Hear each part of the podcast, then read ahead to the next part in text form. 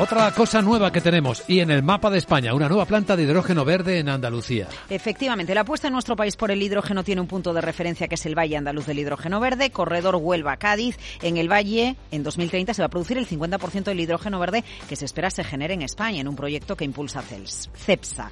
Pues bien, en Agas Renovables y Alter Enersum han anunciado que se suman al proyecto. Objetivo, desarrollar en el marco de este valle una planta de hidrógeno verde que a su vez va a estar conectada a una nueva planta de energía solar fotovoltaica y además se pone en marcha un proyecto complementario para la producción de biometano. La nueva planta de hidrógeno verde Luis Vicente va a estar operativa en 2026, capacidad 200 megavatios y se va a situar en las instalaciones del Parque Energético de Cepsa en Palos de la Frontera y la nueva instalación fotovoltaica se va a desarrollar con Alter Enerson y se va a situar en los terrenos de la Autoridad Portuaria de Huelva. Planta de hidrógeno junto a planta solar, porque para que el hidrógeno sea verde, recordemos, tiene que producirse con energía limpia.